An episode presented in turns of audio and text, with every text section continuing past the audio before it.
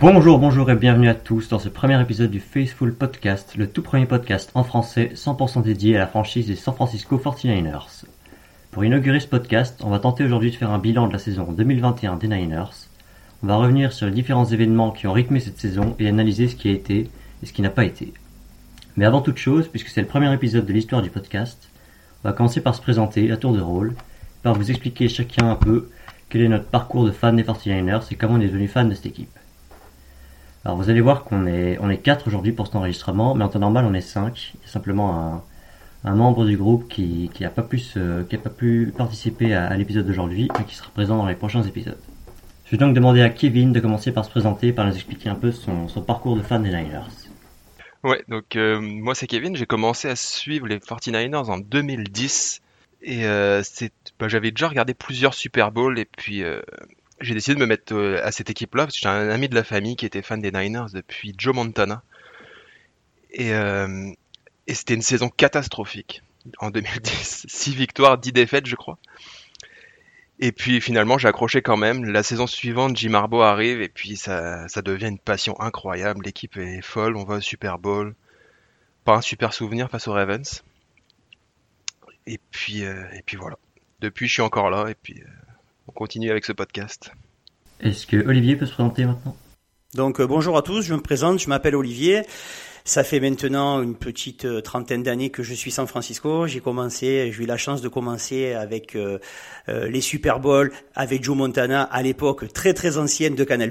J'ai commencé à regarder là, je suis tombé amoureux de cette équipe et depuis je suis. Alors j'ai suivi à distance pendant un moment et depuis une dizaine d'années, je suis de nouveau un fan acharné et je suis tous les matchs de façon très sérieuse et donc à moi de vous apporter un petit peu de ma grande expérience vu mon grand âge. Est-ce que Elliot peut se présenter aux auditeurs maintenant?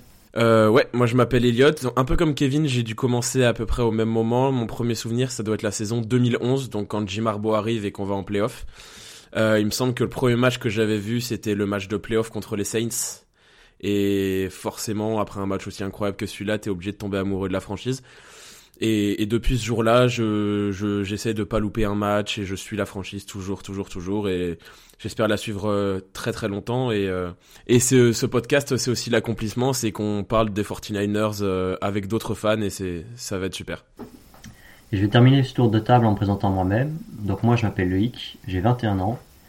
Il y en a peut-être certains qui me connaissent de Twitter sous le pseudo de 49ers Belgique ou 49ersBE. C'est moi qui suis, disons, euh, à, l'initiative de ce podcast. Et d'ailleurs, j'en profite, messieurs, pour vous remercier d'avoir accepté de me suivre dans cette aventure. Et euh, pour ce qui est de mon parcours de fan, euh, moi je suis fan de, de, NFL et des 49ers depuis beaucoup moins longtemps que mes, que mes, mes collègues, puisque j'ai commencé à suivre la NFL seulement en 2018. C'est un pote à moi qui, qui, était fan des Seahawks qui m'a convaincu d'essayer d'essayer ce sport. Je suis tout de suite tombé amoureux de la NFL et des 49ers. J'ai choisi les, Niners parce que, parce que j'aimais bien la, ville de San Francisco, ce que, ce que cette ville dégageait. Alors que j'y suis jamais allé, mais, euh, mais disons que, disons que tout de suite j'ai accroché aux Niners euh, pour la ville de San Francisco. Et évidemment, c'est surtout en 2019 que, bah, que je que j'ai accroché en, particulier à, aux Niners puisqu'on a fait une saison on a fait une saison assez incroyable. On commence tout de suite par un débriefing de la saison. Comme je l'ai dit, on, va, on a divisé la, saison en quatre périodes. Et la première, je l'ai appelée la phase sombre. C'est de la semaine 1 à la semaine 8. Donc pour rappel, la saison 2021 des Niners, elle commence par une victoire 41-33 sur le terrain des Lions, après avoir largement dominé pendant trois quarts temps. Puis on, s'est fait remonter un peu en fin de match, on a quand même gagné. Ensuite, on gagne 17-11 sur le terrain des Eagles. On perd au buzzer contre les Packers sur un field goal. Ensuite, on perd sur, euh, contre les Seahawks parce que bah, les Seahawks, euh, c'est marqué dans la constitution américaine que les Seahawks nous battent euh, deux fois par an tous les ans. Puis on perd contre les Cardinals avec Trey Lance. Ensuite, il y a une bye week. On perd contre les Colts dans un match absolument infâme, 30 à 18. Puis on, on croit qu'on se relance en battant 33-22 les Bears à Chicago. Et, et, donc on finit cette période, la, la phase sombre, sur un bilan de 3 victoires pour 4 défaites. Euh, et on va se demander maintenant quels étaient les éléments qui ont fait que cette, euh, partie de la saison était particulièrement compliquée euh, d'un point de vue sportif pour les Niners. Donc qu'est-ce que vous retenez, messieurs, de cette première partie de saison? Bah, tu commences par parler de, des sept premiers matchs que nous avons que nous avons fait. Euh, on peut voir plusieurs choses. Fait, moi, à mon niveau, ce que j'ai remarqué, c'est qu'au départ, il y avait quand même pas mal de tentatives pour faire jouer à la fois et Garoppolo et Lens. Donc, il y avait cette cette volonté de rotation au niveau au niveau des quarterbacks. On a eu, comme la saison précédente, pas mal de blessures très rapidement qui ont empêché d'avoir l'équipe euh, qui, qui pouvait tourner comme elle aurait dû tourner. Je pense surtout à la blessure de Mostert. On part avec euh, Mostert et des rookies et Mostert au bout d'un carton, euh, il a déjà fini saison Donc c'est problématique de, de, de, placer notre jeu au sol, ce qui est quand même la base du jeu de Shanahan. Et donc c'est aussi pour ça que le début de saison a été compliqué. Et Lynch l'a répété à de nombreuses reprises, il y avait un gros gros problème d'exécution. Euh, tout ça mis bout à bout font qu'on arrive à un, bilan, un bilan négatif après sept matchs. Euh, je retiens un peu la même chose qu'Olivier parce que le problème c'était vraiment au niveau du jeu. Parce qu'au final on a un bilan de 3-4 qui est pas affligeant non plus, même si on, on pouvait espérer en plus euh, par rapport au calendrier, être en positif à ce moment-là de la saison. Mais c'est surtout au niveau du jeu. Surtout qu'on ne prend pas de raclée, quoi. Non, on prend pas de raclée, à part peut-être le match des Colts où on finit à plus d'une possession d'écart, mais en même temps, on avait vraiment été absolument infâme sur ce match-là. Mais en fait, c'est surtout au niveau du jeu, on dirait qu'il n'y avait pas de, de choix vraiment fait par Shannon à ce moment-là. Comme tu l'as dit, euh, il essayait de faire jouer Hélène et Garoppolo, et je pense que ça a aussi un peu perdu toute l'équipe d'avoir deux quarterbacks en même temps. Euh, sur le terrain, enfin pas en même temps sur le terrain, mais en même temps dans les plans de jeu. Je pense que ça a un peu dérangé, euh, dérangé euh, l'ensemble de l'équipe. Et puis, euh, et puis voilà, hein, il y a le match pour moi, le match contre les Lions, il est symptomatique, c'est qu'on leur met une raclée au début du match. Et puis derrière, on sombre, on sombre, on sombre. Et moi, j'ai même cru en regardant le match à un moment donné qu'on se ferait passer devant. Donc contre les Lions, qui était peut-être une des équipes les plus faibles de la saison, même si c'est une équipe qui s'est battue. Mais non, ouais, ce qui était compliqué dans cette période-là, c'était vraiment le niveau de jeu. Ouais, et c'était à peu près toute l'équipe en fait, parce qu'il y, a quand même eu un, il y a quasiment toute l'équipe, que ce soit en attaque, que ce soit en défense, quel que soit le domaine du jeu, quasiment toute l'équipe a level up entre la première et la deuxième moitié de saison. Donc c'est pas c'est pas juste un joueur, c'est pas juste un, un coordinateur, c'est vraiment l'ensemble de l'équipe qui, qui était euh, qui était à un niveau largement insuffisant pendant les huit premiers matchs et qui s'est réveillé après, mais ça on, on y reviendra. Et moi je retiens quand même que Garoppolo sur les, sur les six premiers matchs avait l'air vraiment en difficulté. J'ai trouvé que sa, saison a vraiment commencé à partir du match contre les Bears. Mais avant ça, il était blessé par-ci, de-ci, de là. Il était, et même quand il était, quand il était pas blessé, je trouvais que c'était vraiment lui le plus gros problème de, de, notre équipe, même si, euh, même si défensivement quand même, euh, le match contre les Colts, le match contre les Bears, notre jeu sol, notre, défense contre la course ça va pas, notre secondary ça va pas, euh, notre jeu au sol, Mitchell était un peu tout seul. voilà, c'est parce que c'est compliqué de compliqué de, de, taper que sur Garoppolo parce que bon euh, même sans être fan de Jimmy G particulièrement euh, mais bon comme tu dis la défense c'était c'était pas ça du tout. Euh, on avait faut, faut pas oublier aussi qu'on a changé de coordinateur défensif donc ça ça a modifié pas mal de choses en début de saison. Il y a eu des ajustements à faire et offensivement aussi, bon après ça offensivement c'est moins problématique parce que bon euh, on sait on sait quand même que que Shannon il gère pas mal cette partie-là. Mais euh, d'un point de vue défensif, on a on a on a changé pas mal de choses et euh, c'est pas évident aussi de tout mettre de mettre tous les éléments ensemble. Et voilà donc taper sur Garoppolo non là c'est pour moi c'était pas ça le plus le, plus prégnant. Après il faut voir aussi qu'il y a il y a plein de concours de circonstances. moi je prendrais l'exemple du match du match contre les Packers les matchs contre les Packers, euh, on passe devant, on doit le gagner. Euh, Rodgers s'y remonte le terrain parce que c'est la, notre notre fond de ligne qui était catastrophique et euh, Mason Crosby qui a mhm. raté toute l'année tous ses coups de pied. Le seul coup de pied clutch qui est réussi de la saison, c'est contre nous. Donc bon. Euh, voilà, il y a des moments où ça peut tourner, ça peut tourner positif parce que tu te retrouves avec un bilan de 3-0. Là, tu, tu commences un petit peu à douter. Et puis après, bon, les, comme je disais, les blessures s'enchaînent. Mais bon, après, c'est aussi le, lot de toutes les équipes. Après, c'est compliqué d'en vouloir à, l'équipe de, prendre une remontée de terrain d'Aaron Rodgers. C'est son fonds de commerce depuis 15 ans. Oui, exactement. On s'y attendait.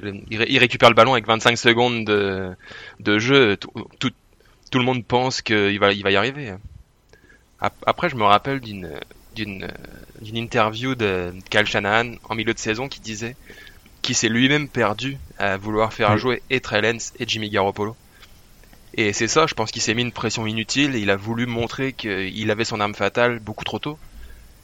Et, euh, et il, s'est perdu et il a perdu toute son attaque, il a perdu sa ligne, sa ligne ça avait plus. Forcément, tu protèges pas Jimmy Garoppolo comme tu protèges Trey Lance. Puis Trey Lance il rentrait que pour courir alors que c'était un quarterback. Enfin, c'était illisible. Et, c'était pas digne de des, qualités offensives que montre Kyle Shannon d'habitude.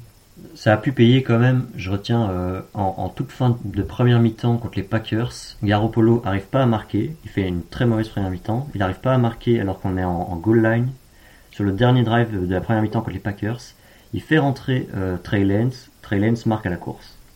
Alors que Garoppolo avait déjà eu 5 essais avant, puisque les, Packers avaient fait une, euh, passe interférence, je crois, qui nous avait redonné une première tentative et Trey Lance convertit la, le, marque un touchdown que Garoppolo n'avait pas réussi à chercher, donc ça a pu parfois payer, mais quand même on a l'impression qu'il s'est un peu perdu euh, dans, son, qu'il voulait faire des tests en fait entre Garoppolo et Lance et qu'il n'a pas trouvé l'équilibre. Et après il a, dit effectivement, comme disait Kevin en milieu de saison, qu'il le referait plus et il l'a plus refait du tout que faire rentrer Trey Lance euh, de ci de là, sauf en fin de match contre les Jaguars ou contre les Falcons parce que le match était plié. Mais sinon il l'a plus refait et il a dit qu'en fait il, il avait l'impression de découvrir une nouvelle défense à chaque fois qu'il changeait de quarterback pendant un match parce que c'est plus les mêmes, euh, les mêmes, les mêmes forces, les mêmes faiblesses. Quoi. Et au niveau défensif, il y a une stat que je, que j'ai repérée, c'est qu'une équipe en moyenne fait 10 passes interférences défensives sur l'ensemble d'une saison. On en a fait 13 sur les 6 premiers matchs de la saison, dont 5 contre les Colts. Donc il y avait un énorme problème de secondary. Oui le, le run stop aussi était, était, à, était à critiquer en début de saison, mais c'était surtout notre secondary. La, la, blessure de Verrett a fait très mal. C'était censé être notre cornerback 1 cette saison. Il se blesse, il se fait les croiser euh, dès le premier match contre les Lions. On se retrouve avec un secondary euh, Mosley, qui a fait une très bonne saison d'ailleurs, et, euh, et Josh Norman, qui lui a plutôt été décevant. Et euh, ça enchaîne les passes interférences. Il n'y avait pas d'interception. Il n'y a eu qu'une interception sur ces 8 matchs. Après, est-ce que c'est pas une, une, faute professionnelle du staff de, de miser, le, de donner le poste de cornerback 1 à, à, Verrett, qui a passé plus de temps chez, en fauteuil roulant que, que sur ses jambes ces, ces quatre dernières années? la question, hein. On le savait, on, on, on savait qu'on prenait trop de risques à, à, fonder tous nos espoirs sur la seconde sur ce gars-là. Mhm. Mm-hmm. Et ça paraît, ça et en plus, Moslin, début de saison, il est blessé aussi, donc bon, c'était c'était compliqué. Par contre, moi, je serais moins euh, euh, moins critique que que toi, Loïc, sur Josh Norman. Ok, défensivement, sur, enfin, au niveau des interceptions, c'est pas ça, mais euh, il a claqué combien de fumbles dans la saison? Ah, mais ça, c'est pour ça qu'il continue d'être titulaire. C'est que c'est le, le deuxième ou troisième joueur qui a fait le plus de fumbles forcés en NFL sur toute la saison. Et c'était surtout le début de saison qui forçait plein de fumbles. Partant de là, je veux dire, ce sont, ce sont des, ce sont des, des, des turnovers, hein, donc c'est pareil. Je veux dire, si c'est pas une interception, c'est peut-être moins flashy, mais, euh, mais voilà, il a, il, il a cette efficacité-là, et c'est pas donné à tout le monde de pouvoir le faire. Mais, mais, mais est-ce que cette stat montre pas qu'il a une, qu'il a une, une implication dans, dans un secteur de jeu où il a rien à faire? Comment ça? Oui, je vois ce que tu veux dire. Bah, les, on, on, on attend plus, on l'attend plus sur la couverture sur faire exploser le ballon des mains du, du, du receveur. C'est-à-dire que quelque part, le receveur, il a déjà le ballon dans les mains. Je suis d'accord avec toi. Maintenant, arrivé à son âge, arrivé à son âge, il, il, a déjà manqué de présence à un endroit. Ouais, peut-être, mais arrivé à son âge, c'est pas plus, c'est pas plus mal de, de, de jouer sur l'expérience. Croyez-moi, vous, vous verrez en vieillissant, vous verrez, ça, ça vous arrivera à tous. mais euh, euh, vous, vous, vous, verrez ça. Je pense qu'il a compris que il, il, pouvait pas rattraper les gars, enfin attraper les gars au départ. Donc euh, autant qu'ils aient le ballon, mais autant qu'ils fassent, qu'ils fassent voler le ballon, quoi. Et, c'est vrai qu'il il comblait un manque de playmaking parce qu'on faisait vraiment pas d'interception. On en a fait une dans le match contre les Lions. Euh, C'était Dre Greenlow qui s'est blessé sur ce match-là, qui a fait une interception pour pick six. Et après, on n'a plus fait d'interception avant le match contre les Bears en semaine 8. Donc, c'était pas un petit détail d'avoir un mec qui savait forcer des fumbles. Euh, c'était vraiment un besoin en, en défense d'avoir un, playmaker. Mais euh, dans la couverture, c'était quand même, quand même très mauvais. Enfin, je, je sais qu'Olivier n'a pas l'air d'accord, mais, mais non, non, sur, sur la couverture, je. Sur, sur la couverture, je suis d'accord. Simplement, je disais, moi, ce que je disais, c'est vraiment sur les. Il y a d'autres qualités, enfin, il y a d'autres choses qui rentrent en ligne de compte. Mais euh, d'un point, d'un point de vue juste couverture, on est d'accord. C'était, euh, on peut pas dire que notre point fort en défense ce soit la couverture de passe. Sans vouloir spoiler quoi que ce soit, mais il semblerait qu'on soit meilleur sur les, les postes plus proches du quarterback. C'est sûr. Et puis il a un peu fait une saison en, en, en descente continue. C'est une saison dégressive quasiment parce que. Et il a fini remplaçant. Il commence quand même assez bien Ouais, mais à partir du moment où, il rentre, où il devient titulaire, il, est quand même bon. Il fait des fumbles forcés, il est, il est présent, on le voit, il est là. Et puis petit à petit, les fumbles forcés disparaissent, il se fait de plus en plus brûler par les attaques. Et puis on a fini, il a fini par être benché tout simplement. Et remplacé, et remplacé par qui? On a tout dit. Ambry Thomas. Voilà, donc quand on est remplacé par Ambry Thomas, ça va tout dire. Ambry Thomas, c'est fin de saison. On, a, on, a, on, on aura le temps de revenir sur Ambry Thomas. On, on débattra. Mais, mais, c'est sûr que c'est symptomatique quand, quand, quand t'es un All Pro et que tu finis par être benché par un rookie, c'est symptomatique. Ouais, voilà, puis après c'est le temps qui passe. Hein. voilà, mais il faut en tenir compte et il faut, il a juste plus le niveau pour moi d'un starter, euh, d'un starter d'une équipe qui vise le titre. C'est ça, c'est un joueur d'impact aujourd'hui, quelqu'un qui rentre pour une action qui, qui, va, qui va apporter quelque chose sur quelques actions dans le match, mais il peut plus enchaîner euh, autant de snaps qu'il en a enchaîné cette année. Euh, il faut aussi revenir sur la performance de, de Brandon Ayuk. Début de saison catastrophique, j'ai pas peur d'employer le mot. Il s'est bien rattrapé après, mais euh, sur les sur les 8 premières semaines, il faisait en moyenne 1,5 réceptions par match et 16 yards par match. C'est très en dessous de ce qu'on attend d'un mec comme Brandon Ayuk qui joue la, grande majorité des snaps offensifs. Ouais, mais, mais il, en jouait très peu en début de saison. il, a, il a quasiment pas joué. Il a dû se passer quelque chose. Il a dû se passer quelque chose. Il, il, était fantomatique. Il était fantomatique, mais il jouait 60% des snaps offensifs sur euh, le début de saison. Il en a joué beaucoup plus après. Donc je sais pas ce qui s'est passé exactement, mais il jouait la majorité des snaps offensifs en début de saison. Je ne sais pas si vous vous rappelez de ce début de saison où euh, euh, Shannon avait, euh, été interrogé à ce niveau-là. Il dit qu'il et on lui avait on lui avait fait la remarque par rapport aux personnes qui faisaient euh, du fantasy football. Il disait moi je fais pas de fantasy football et s'il n'est pas en état de jouer et de recevoir la balle, il recevra pas le ballon. Donc après tu peux être sur le terrain, mais si, si tu es l'option numéro 4, tu auras jamais le ballon et pourtant tu vas tu vas faire 60 ou 70% des snaps. Donc c'est pas. je pense qu'il y a ça aussi qui, rentre qui rentre en ligne de compte. Il fallait il fallait juste que Ayuk se remette à niveau. Et je pense plus, pas, d'un point de vue physique, mais je pense d'un point de vue mental. À mon avis, après, bon, euh, c'est juste ce que, l'impression que ça a donné. Et puis c'est pas un mythe le, rookie wall, hein, la, fameuse, la fameuse deuxième saison après une bonne saison rookie. C'est pas un mythe et peut-être qu'il s'est un peu reposé sur ses lauriers. Il, il, a très bien réussi sa saison rookie. Et puis il s'est, il s'est pensé arriver. Et il a, il a mis un peu de côté le travail. Il s'en est vite rendu compte. Ça pardonne pas avec Shannon. Il paraît qu'il a été très mauvais pendant les, les camps d'entraînement d'avant-saison et qu'il arrivait avec des, kilos en trop au camp d'entraînement.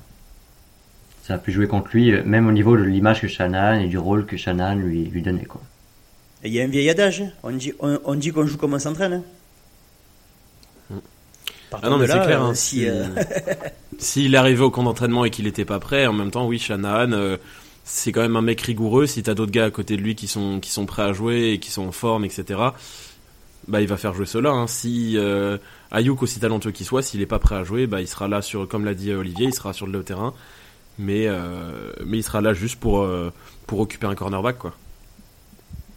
Et puis, et puis il a pas des manchots autour de lui, je veux dire. À la réception, t'as as du Kittle, t'as du Dibo Samuel, t'as du Javon Jennings, t'avais un Mohamed Sanou encore à ce moment-là. Mhm. Il y, a du monde. Si Ayuk veut jouer, il fallait qu'il soit présent. Dibo Samuel qui était d'ailleurs le, rayon de soleil en fait de ce début de saison. Hein. Ensuite, enfin moi personnellement je m'y attendais pas du tout. Je me disais au début de la saison qu'on avait deux assez bons receveurs mais aucun receveur élite. Et au final Ayuk totalement décevant au début de saison et Dibo Samuel qui est à un niveau totalement élite euh, sur les sur l'ensemble de la saison. Et, euh, moi j'étais pas, pas vraiment surpris. Hein. C'est ce que j'allais dire, c'est que tu as dit euh, le rayon de soleil du début de la saison. Je pense que tu peux enlever le début de ta phrase, c'est le rayon de soleil de la saison de toute façon. Mais, comme on parle du début de saison, je, veux dire, quand, quand, on était dans la, mauvaise partie de la saison, lui était vraiment le rayon de soleil. C'est clair. Au niveau du run stop, on a, on a concédé aussi trois matchs de suite, plus de 150 yards, contre les Cards, les Colts et les Bears, avec notamment Justin Fields qui a fait, je sais plus s'il a atteint la barre des 100 yards ou s'il l'a dépassé. Mais Justin Fields qui, qui fait un, ses plus grands matchs euh, de sa saison, de sa saison rookie, contre nous, je le refais. Mais Justin Fields qui fait euh, un de ses plus grands matchs de sa saison rookie contre nous, avec 160 euh, ou 170 yards à la passe et plus de 100 yards à la course. Donc même dans le run stop qui a été une grosse force du début de saison, on était très mauvais en début de saison. Pour, pour, moi, il y, y a, deux choses là-dessus. Déjà, on, on, est, on a toujours été nul et on continue de l'être contre des quarterbacks mobiles c'est pas une nouveauté. Russell Wilson nous la met à chaque fois, Kyler Murray également. Et d'autres, et d'autres, et d'autres. Et faut se remettre en contexte. Demeco Ryan, son début de saison est catastrophique. Sa, sa première moitié de saison, tout le monde le veut dehors. Aujourd'hui, c'est c'est difficile de se l'imaginer parce que on le voit tous comme head coach. Il a, il a eu des entretiens pour Et ça. Eh oui. Et puis, euh, et, ça y est, il, est- il est installé comme un très bon coordinateur défensif. Mais la première partie de saison, on est très nombreux à se dire le choix a été mauvais, c'était précipité, ça fait pas assez longtemps qu'il est dans le staff. Jimmy Corrigan, c'est le symbole du, du retournement. C'est tout le monde le veut dehors après le match contre les Cardinals en semaine 9 et à la fin de la saison, donc à peine 10-11 matchs plus tard en comptant les playoffs, il, a des entretiens de head coach pour être head coach chez les, Vikings. Donc ça, c'est vraiment, vraiment le, le symbole d'une saison en deux moitiés, quoi. Mais si on se remet dans le contexte, après la défaite contre les, contre les, la victoire pardon contre les Bears, on est à 3 victoires, 4 défaites. C'est pas la fin du monde.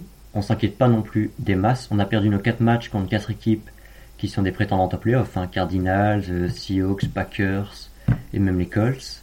Donc on est encore dans la course au playoff après un, bilan de 3 victoires, 4 défaites. Par contre, semaine 9, on affronte les Cardinals de Colt McCoy. Ses deux meilleurs receveurs, qui sont quand même DeAndre Hopkins et AJ Green, sont blessés. Le meilleur pass rusher des, des- des Cardinals, qui est JJ Watt, est blessé. On est chez nous, on doit les manger. Et on se fait écraser 17-0 dans le premier quart-temps. Et on se fait écraser tout le match en fait. Bah c'est soit Aaron McCoy, soit Colt euh, Rogers, parce que c'est pas possible. Ce match-là, c'était incroyable. Et il nous a marché dessus, c'était c'était fou. Ouais, ça frisait le ridicule même. Je veux dire, il faut, il faut, il faut, il faut appeler un chat un chat. Ça frisait le ridicule. Et, et, euh, sur ce match-là, euh, c'est, j'ai même pas de mots. C'est après ce match-là, j'avais des mots de tête. Ah oui, non, mais. Enfin. Colt McCoy, la dernière fois qu'il a été pertinent, c'est quand il était en, uni- en université à Texas, quoi. Euh, et là, on se fait, c'est un mec qui, est- a été rempla- remplaçant de, remplaçant de carrière, hein, euh, mais, mais on se fait, euh, on se fait bouffer par ce gars-là. C'est pas, c'est pas, c'est pas normal. C'est pas normal. Et on se fait bouffer à la course aussi. hein. Il court énormément. James Conner met 2-3 touchdowns sur ce match, que ce soit à la course ou à la réception d'ailleurs. On, on concède énormément de, on concède énormément de yards, on se fait manger dans tous les secteurs du jeu. C'était, moi je me souviens à la fin du match, je me suis dit c'est humiliant ce match. C'est humiliant de se prendre ça chez nous. Il y avait des sifflets, Kel Shanahan pas du tout inspiré, rien n'allait. Et pour la seule fois de ma vie, je me suis dit ceux qui disent qu'à la fin de la saison on peut changer de, head coach. Je suis pas de leur avis, mais je peux l'entendre. Je peux, comprendre ce point de vue. Tellement ça faisait un an et demi qu'on progressait pas, qu'on pensait qu'après le, Super Bowl, on, allait, partir sur plusieurs belles années. Ça fait un an et demi, on, on perdait pas espoir. Et là, ce match, il, il est tellement honteux qu'il nous fait perdre tous espoir, quoi. Puis à ce, moment- à ce moment-là, on se pose vraiment la question de, d'avoir vendu la caravane et tout ce qui va avec pour récupérer Trey Lance en se disant qu'on va, on va se retrouver euh, à, on aurait pu avoir euh, un pic du, euh, dans les dix premiers parce qu'on est, en- enfin moi je vois la saison, je, je la sens vraiment pas bien la saison. Surtout que le match suivant, on doit se taper les Rams. Et euh, eux, à ce moment-là, ils sont plutôt en train de marcher sur l'eau, et nous, on est en train d'a- d'arriver tout au fond, tout au fond, tout au fond, et il y a absolument rien, rien à faire et rien à voir. Ah mais c'est clair, hein, c'est clair. À ce moment-là de la saison, euh, si tu me dis, euh, du coup on est, j'ai le calendrier sous les yeux, on est le 7 novembre quand on perd contre les Cards. Si tu me dis que euh, en janvier on sera en playoff, je te dis d'arrêter de fumer, c'est pas possible. Ça n'avait aucun sens. on se retrouve, on se retrouve à 3-5 en perdant à domicile contre Colt McCoy de, de 14 points. La saison elle est terminée et on et comme l'a dit comme l'a dit Olivier, la saison est terminée et on a filé nos pics à, d'autres équipes. Et autant en 2020, on avait, l'excuse des blessures, parce que vraiment, en- c'était, abominable le nombre de blessures qu'on a pris en 2020.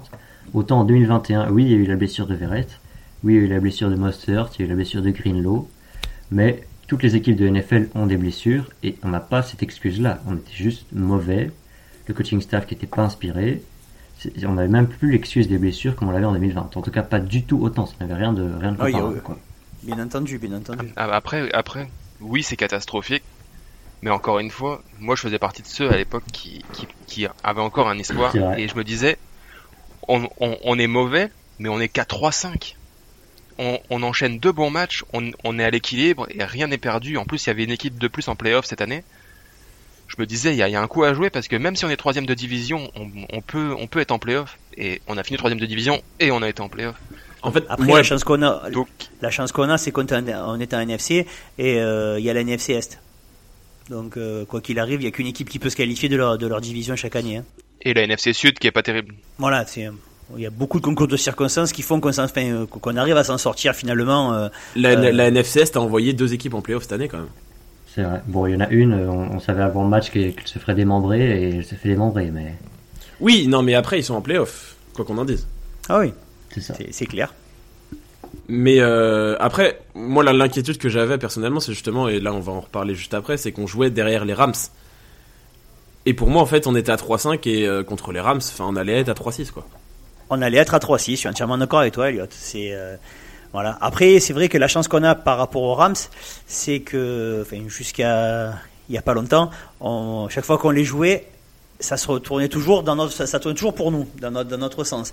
Et donc, on avait ce petit espoir de revenir à un bilan de, de, de, de 4-5. Mais si on, si on s'arrêtait sur les stats purs, bon, tout le monde, enfin, 3-6, ça aurait été, enfin, ça aurait été la, la, la suite logique. Mais bon, ça s'est pas passé comme ça, heureusement. L'espoir, c'est qu'il venait de se faire marcher dessus euh, contre les Titans la semaine précédente. Donc, il, il, se présentait pas en, pleine forme. Et nous, je trouvais que Garoppolo, moi je suis très critique euh, vis-à-vis de Garoppolo en général, ceux qui me suivent sur Twitter le savent.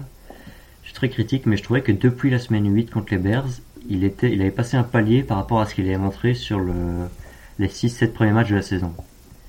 Et sur ce match-là, alors que je pense que notre, enfin je suis sûr même que notre match euh, en semaine 9 contre les Cardinals, c'est notre pire match de la saison, et peut-être même l'un de nos pires matchs de ces dernières années. Et le match contre les Rams, c'est une partition parfaite. Que ce soit en attaque, que ce soit en défense, que ce soit les turnovers, que ce soit les turnovers on down, que ce soit le, le, play calling, tout était mieux, tout était, tout était comme on l'attendait depuis le début de la saison. Et on explose les Rams 31-10. Première victoire à domicile depuis plus d'un an. Ça, ça quand même c'est assez fou. Et, et, notre saison change du tout au tout sur ce match-là. Et puis on, on, on, est sur, on est sur le meilleur match des 49ers de la saison, de, de très très loin. Et puis euh, ça correspond exactement au concept de match référence. C'est parfait du début à la fin. Contre un prétendant, plus qu'un prétendant, puisqu'ils ont gagné le Super Bowl derrière. C'est ça. C'est pas les Jaguars, c'est le futur champion, quoi. C'est ça, c'est ça. Mais pour moi, ouais, ce match-là, il est symptomatique de. Enfin, c'est ce qu'on aurait dû faire toute la saison. Après, euh, ça reste, euh, ça reste du football et tu peux pas toujours faire tout ce que tu veux sur le terrain. Mais c'est vrai qu'on a exploité, euh, on a exploité au, au, mieux, au mieux ce qu'on savait faire. Jimmy Garoppolo a pas trop lancé, mais il a bien lancé de ce qu'il a eu à faire. Et puis c'est aussi un, un, un Dibo Samuel game. Hein. Il met un touchdown au sol, un touchdown à la réception. il met, il fait, il met des mots de tête à toute la défense des, des Rams, il est absolument parfait. On fait deux, Jimmy Ward fait deux interceptions. Il y a rien à dire. Il y a rien à dire. Il est parfait ce match. Jimmy Ward qui plombe totalement le, le mental des, des Rams. Hein. On, mm. on, les tue avec deux interceptions dans le premier quart-temps, alors qu'il n'avait plus fait d'interception depuis 2015, je crois. Et, et on les tue là-dessus. On a eu le momentum, l'avantage le, psychologique du début à la fin de ce match. Euh, les turnovers on down en fin de match, euh, grâce à notre défense, sont aussi bien aidés. Partition parfaite, quoi. Olivier, t'allais dire un truc? Non, non, j'allais rebondir sur ce que sur ce qu'avait dit euh, Elliot, mais bon, que, tu, as, tu as parfaitement conclu la, cette, cette, cette phase qu'on qu pourrait appeler comme, le, comme étant le tournant. Exactement. Et puis on, et puis on, on, on, peut pas dire que, que les Rams jouent particulièrement mal non plus. Je regarde les, j'ai les stats sous les yeux. Cooper Cup, il fait 122 yards dans ce match-là. Oui, mais bon, c'est normal, c'est c'est Cooper Cup et puis. Euh, non, voilà. mais je, Ouais, mais je veux, je veux dire, ils, ils, auraient pu passer complètement à côté, et puis on se dit, ok, les, les Niners ont pas été si incroyables que ça, les Rams c'était pas dans un Stafford bon jour. fait un mauvais match. Mais les Rams c'était au niveau habituel. Oui, c'est ça, ils étaient à leur niveau, et nous. Voilà, mais bon, Stafford. Ouais, mais Stafford, dès qu'il rencontre une, une, une, grosse défense, de toute façon, il est susceptible de faire des erreurs. On l'a vu même au Super Bowl. On le sait, Stafford, il est ça comme ça. Il est comme ça. Il peut te lancer trois touchdowns, euh, et puis il peut aussi te lancer euh, deux, deux interceptions. On va quand même pas trop mal parler de Stafford parce que on, on l'a recroisé plus tard dans la saison, c'est pas tout aussi bien fini. Ce sont des choses qui arrivent. non, mais il a fait des erreurs aussi. Il a fait des erreurs à chaque fois. Oui, oui c'est clair. Y compris au Super Bowl. En, en, revoyant les stats, je trouvais quand même que, que c'était assez étonnant que les Rams n'aient pas plus couru. c'est euh, ils étaient à 5 yards et demi par course et pourtant ils ont couru que 10 ou 11 fois sur l'ensemble du match. Donc euh, je suis assez étonné que Exact. C'est parce qu'ils sont derrière au score. Ils, ils ont 10 courses. Ouais, c'est ça, ils ont 10 courses pour 51 yards, donc ça fait quand même un beau ratio. Et à la passe, euh, 50. On l'a vu au Super Bowl, enfin on l'a vu dans le reste de la saison, McVeigh est dans la difficulté fait quand même pas trop confiance à son jeu à la course et concentre Voilà. vachement sur le jeu à la passe. Donc euh, à cette époque-là, en plus, Cam Akers était encore blessé et même si euh, Henderson et Michel ont pas fait des saisons euh, des saisons dégueulasses, mais je pense qu'il avait juste aucune confiance à son jeu en, son jeu à la course quoi. Puis, et puis souvenez-vous, c'est le premier match d'Odell Beckham sous le maillot des Rams et on se dit, il va nous marcher dessus. il a enfin un, un bon quarterback, il, il- il a tout ce qu'il faut autour de lui, il a pas à être le receveur numéro 1 et il fait deux réceptions pour 18 yards. et Ouais. dès son premier target, interception de Jimmy Ward. Première fois de, de- de- Exact. sous le maillot des Rams qui est ciblé, interception en, dans notre propre red zone, je crois, de, de Jimmy Ward. La troisième phase dont on va parler après, donc on l'a dit, la phase sombre et le tournant, c'est la montée en puissance. Donc de la semaine 11 à la semaine 17, on n'entre pas le, match de la semaine 18 contre les Rams dans cette, euh, dans cette phase-ci. On commence par, donc on, se relance contre les, après s'être contre les Rams, on commence par une victoire 30 à 10 contre les Jaguars. Facile, du début à la fin, on, les domine, euh, aucun stress. Puis un match très important contre un, un prétendant au playoff, on gagne 34-26 contre les Vikings. On repère contre les Seahawks pour la deuxième fois de la saison, parce que comme je l'ai dit, euh, c'est comme ça que ça marche en, NFC West. On bat les Bengals dans un très bon match. euh, et on gagne après prolongation en se faisant quand même remonter dans le quatrième quart-temps. Ensuite, on fait, je trouve, un de nos, je dirais, notre deuxième meilleur match de la saison. Après euh, le match aller contre les Rams, contre les Falcons, on gagne 31-13. Énorme match de Garoppolo. toute l'équipe est au niveau. Et puis on se recasse la gueule contre les Titans euh, en, en prime time le jeudi. 20 à 17. Et Garoppolo se blesse sur ce match. C'est donc Trey Lance qui fait sa deuxième, euh, son, son premier start au Levi Stadium sous le maillot des 49ers. Match euh, contre les Texans euh, la semaine suivante qu'on gagne 23-17 en ayant quand même été longtemps contesté. Je crois. 23-7. 23, oui, oui, 23-7, pardon. On, on revient à la, mi- à, à la mi-temps en étant mené au score. Et, euh, et finalement, on, on déroule en, en deuxième moitié, en, en deuxième mi-temps, 23-7. Et voilà. Et notre, euh, donc notre, notre montée en puissance s'arrête là sur un bilan de 7 victoires pour 2 défaites. Pardon, 5 victoires pour 2 défaites. Je serais revenu sur le match des, des Vikings. Pour moi, c'est vraiment le match de cette période. Parce que c'est pareil, il faut se remettre en contexte avec les Vikings de l'époque. C'est une équipe qui est exactement même bilan que nous, sur la même dynamique que nous. C'est ça. Ils, ils montent en puissance, on les, on les voit aller loin. Et ils ont, ils- je pense qu'à l'époque, ils ont même pas abandonné l'espoir de pouvoir rattraper les Packers s'il y y a un accident quelque part. Et, euh, et puis on fait un super match. C'est vraiment un, un, un combat de ping-pong entre, deux- entre deux attaques. Deux très bonnes ça équipes par de ailleurs tous les côtés. et Ouais, exact. Et qui se ressemblent énormément. Deux, deux équipes très très proches. Et puis ça change, ça change tout de, de pouvoir les battre parce que on, on les met un petit peu derrière nous dans la, dans la bataille pour les playoffs. Et puis bah nous on se replace. Exactement. C'est C'est deux ça. équipes, comme tu dis, Kevin, qui se ressemblent énormément. La seule différence, c'est qu'une des deux équipes est mieux coachée que l'autre. Ah mais Ah, c'est clair, c'est clair. C'est deux équipes qui se ressemblent, il y a quasiment le même type de joueurs des deux côtés, c'est le même type de quarterback entre Kirk Cousins et Jimmy G. Mais par contre, oui, il y a une équipe qui est coachée par Shanahan, qui a déjà fait un Super Bowl et qui nous a amené en finale de, en finale de, de conf. Et puis t'as l'autre équipe qui est coachée par Mike Zimmer, quoi. Qui n'est plus là aujourd'hui. Voilà. Et on, et on a quand même une bien meilleure défense que les Vikings, il faut, il faut aussi le dire. Oui, bien sûr, bien sûr, mais euh, dans l'idée, c'est quand même deux équipes qui sont très très proches. Oui, après voilà, moi sur cette période-là, moi je, je- reviendrai sur, moi je reviendrai sur nos deux défaites. Euh, un jour, il faudra qu'on trouve le, le moyen de d'enlever le signe indien qu'on a avec les Seahawks parce que ça fait, euh, je sais pas combien de temps qu'on les a pas battus, mais euh, il doit y avoir vraiment une malédiction euh, qui fait que quoi qu'il arrive, même si dans la saison ils vont faire deux victoires, 14, 15, 16, 18 défaites, les deux, les deux victoires, ça sera contre nous aller-retour. Et puis euh, ça, cette, cette défaite-là, à la rigueur, je l'avais déjà, moi je l'avais déjà budgétisé dans mon pour la fin de saison. Euh, moi, c'est le match contre les Titans qui m'a posé problème. Ça me pose Oui, problème parce que c'est un match euh, où sur la première mi-temps, euh, il y a, mais enfin, on, enfin, je sais pas si vous vous rendez compte, mais on joue contre l'une des deux meilleures équipes de l'AFC à ce moment-là et on les éclate. Alors on me, dira oui, il n'y avait pas d'Eric Henry et compagnie, mais il n'a pas été là quasiment toute la moitié de saison et ça n'a pas empêché les Titans d'être premier, euh, de finir premier à NFC. Donc euh, voilà. Euh, le, moi, ce qui m'a vraiment posé problème, c'est que ce match-là, on l'a en main et bon, Garoppolo se blesse. Ce que j'ai pas compris, c'est pourquoi il est resté sur le terrain parce que les ballons en deuxième mi-temps, c'était des comme on dit vulgairement, c'était des pizzas. Et euh, voilà, on, perd ce match-là. Et si on gagne ce match-là, euh, je pense que la dynamique est encore plus forte. mais je pense qu'on kiffe peut-être moins le dernier match de la saison régulière. On n'aurait pas dû s'emmerder à, aller gagner euh, chez les Rams en, en 8-18. Ça nous aurait un peu simplifié la vie. Mais là, là je trouve qu'on se concentre un peu trop sur le négatif, alors que ben, on vit quand même une fin de saison extrêmement bonne. Comment d'ailleurs, comment, vous expliquez qu'il y a une telle différence dans le jeu, quelles sont les différences les plus importantes entre la première et la deuxième moitié de saison? Ben, c'est quand même simple. Hein. Je veux dire, au niveau de la défense, on reprend les éléments qu'on avait en début, en début de saison, ça allait pas. La défense, ça allait pas. Des coréens, c'était sur la sellette. Et en deuxième partie de saison, tu, tu, parlais du match contre les Falcons. Je me rappelle l'avoir regardé euh, à télé française et euh, le commentateur disait vous comptez jusqu'à deux, vous avez deux mecs qui font entre 120 et 130 kilos qui vous arrivent lancés dessus. Voilà ce qui est en train de vivre Matt Ryan. Et quand euh, je vais compter 1-2, ça va vite. Et c'est ce qui s'est passé toute la deuxième partie de saison. Donc partant de là, la défense, le front seven s'est repositionné comme étant l'un des euh, deux trois meilleurs front seven de la ligue. Partant de là, après, euh, quand San Francisco joue sur ses qualités, grosse défense, gros impact et euh, un jeu au sol qui déroule.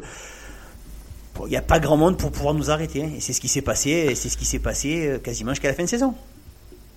C'est ça, c'est ce qu'on a dit tout à l'heure. C'est Trellen ça arrive, et puis Cal Shannon se perd complètement à, dire Ok, j'ai mon arme fatale, vous allez manger, toute la ligue va manger.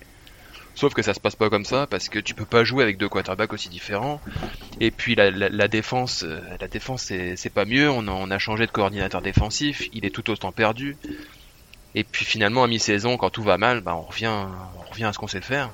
Grosse défense, jeu au sol, et puis on marche sur tout le monde. C'est ça les 49ers. On n'était pas prêt à jouer autrement pour le moment. Pas encore. Après, il y a autre chose aussi, je pense, qui peut expliquer. Bon, c'est vrai qu'on joue mieux en défense et en attaque, on s'est enfin trouvé. Et puis, comparé au début de saison, je trouve que notre, aussi notre calendrier est meilleur. Enfin, il est plus simple. On a les Jaguars, euh, on a les Falcons, on a des Texans. Pour moi, déjà, c'était déjà trois victoires, en fait, euh, automatiques contre des équipes beaucoup plus faibles qui ne jouaient pas les playoffs cette saison. Mais euh, mais c'est vrai que surtout notre notre notre jeu était enfin enfin bien en place. Euh, on bat quand même euh, dans cette période-là, enfin pas dans cette période-là puisque le match contre les Rams c'était dans la période d'avant et dans la période d'après, mais on bat les deux équipes qui vont être au Super Bowl. On bat des on bat des équipes qui sont euh, bah, les Bengals étaient en train aussi de monter en puissance à ce moment-là de la saison euh, donc on est capable aussi, on montre qu'on est capable de battre tout le monde, sauf évidemment les Seahawks, puisque c'est la règle du jeu en NFL, on perd contre les Seahawks. Voilà. Je voudrais juste revenir sur quelques stats qui illustrent, je trouve bien, la différence entre la première et la deuxième moitié de saison. Une stat individuelle, c'est celle de Brandon Ayuk, qui est passé de 1,5 réceptions par match jusqu'à la semaine 8 à 4,3 réceptions par match à partir de la semaine 9, 16 yards par match à 66 yards par match entre la première et la deuxième moitié de saison. Dibo Samuel, il faut le dire, a été utilisé en coureur à partir de la semaine 10. C'est à ce moment-là qu'il commence à être utilisé euh, dans cette fonction. Et ça a permis, je trouve, à notre jeu au sol d'être plus régulier parce qu'en première moitié de saison, quand Elijah Mitchell était blessé, et c'est arrivé très souvent, bah, notre jeu au sol était un peu privé de, de, de, son homme fort. Alors que Dibo Samuel, lui, ne s'est pas blessé une seule fois de la saison. Ah si, il a raté un match, je crois, en première moitié de saison, mais il permettait d'avoir une régularité dans la qualité de notre jeu au sol et on, s'est découvert un joueur ultra ultra polyvalent qui est capable de faire bien plus que juste euh, des réceptions. Une découverte, je sais pas si c'est le mot, parce que on l'avait déjà vu dans cette position-là, il était capable de le faire. Mais euh, voilà, disons que Chalan, il a adapté, il a adapté aussi son cahier de jeu à ce qu'il avait sous la main pour la deuxième partie de saison. Voilà, parce qu'au niveau des blessures, j'ai oublié de citer McClinchy qui a, fait qu'on s'est retrouvé euh, sans notre notre tackle, notre droit. Euh, mais bon, euh, à ce moment-là, on a, changé, enfin on a changé, on est revenu sur, ce sur, sur les fondamentaux et ça a permis de fonctionner. de façon de façon beaucoup plus efficace et avec avec Dibo Dibo qui est devenu qui est devenu l'arme fatale de la NFL cette période là parce que Dibo Samuel, on savait que ça pouvait être un, un bon receveur, peut-être receveur élite, on le savait pas, on n'en avait aucune idée mais on n'avait aucune idée qu'il pourrait devenir un running back consistant comme il l'a été. Mm. Et c'est les, stats qu'il a qu'il a affichés, euh, surtout dans la deuxième partie de saison à la course. Mais il y a n'importe quel running back de la ligue qui va avoir ces stats-là.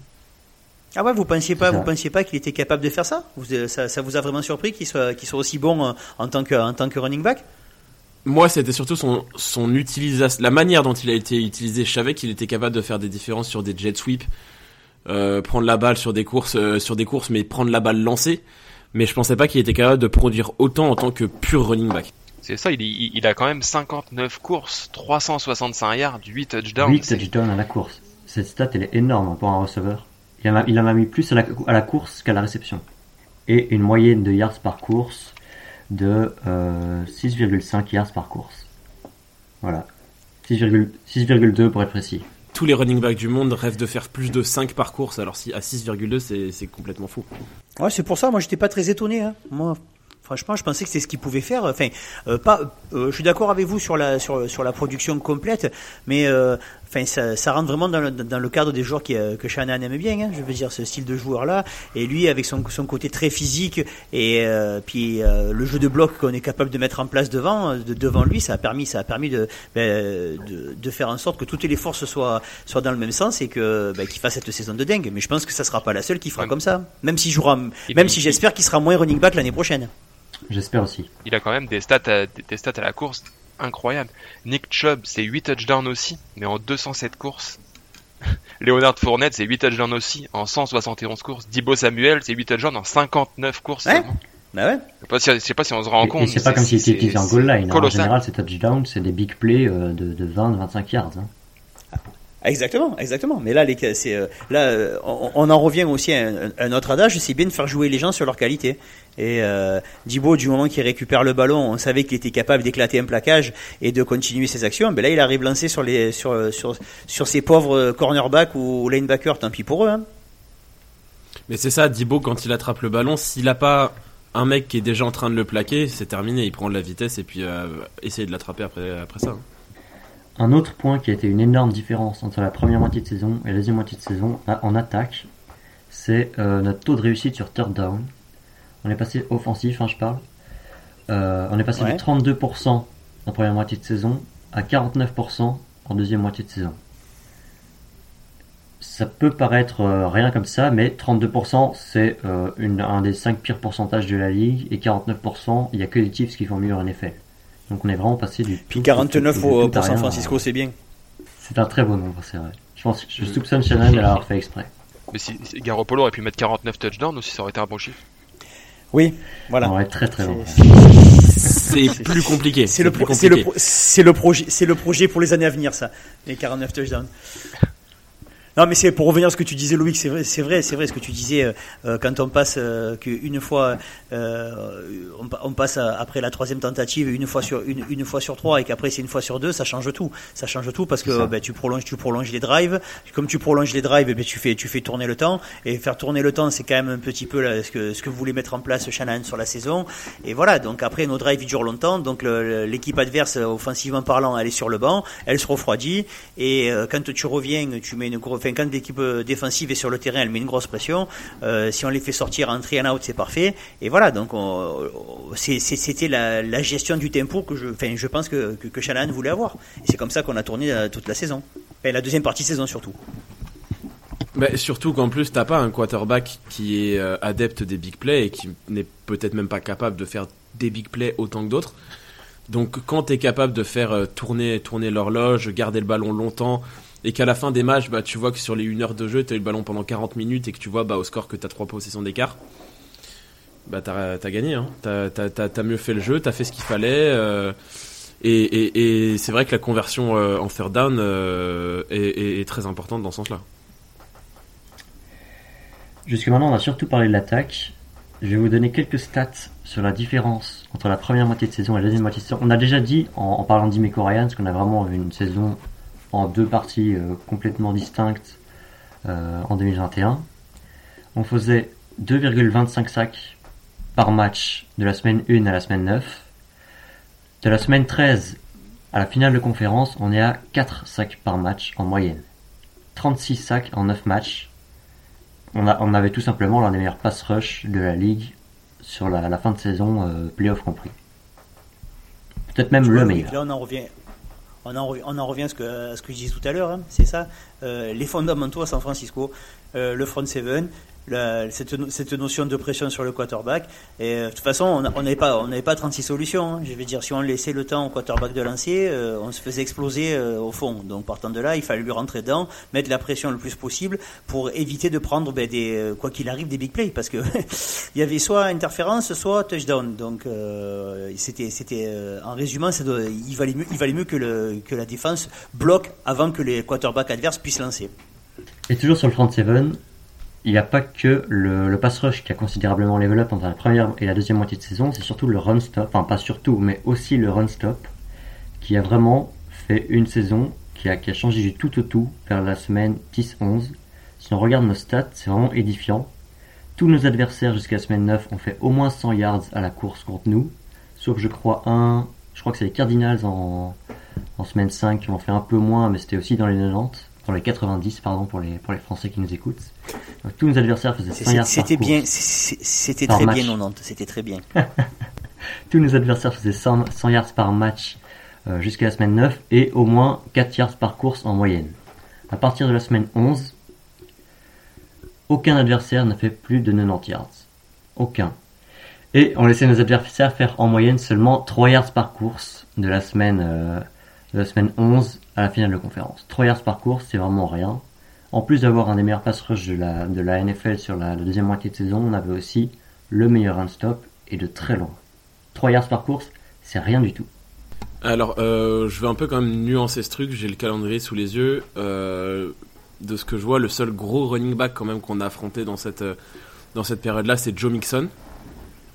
Donc c'est vrai, vrai, que le run stop, ça, ça, a pu aussi mettre le run stop en confiance, mais, mais on n'a pas non plus joué des, des, foudres de guerre sur du jeu, de, du jeu au sol. C'est vrai. Bah, les Titans, euh, même sans Derrick Henry, sont capables de mettre 100 yards à tout le monde après, hein, à la course. Oui, non, ça c'est clair, c'est clair, mais leur leader, euh, leur lead rusher à ce moment-là, c'était Jeremy McNichols qui est passé dans notre practice squad il y a quelques années. Euh, voilà.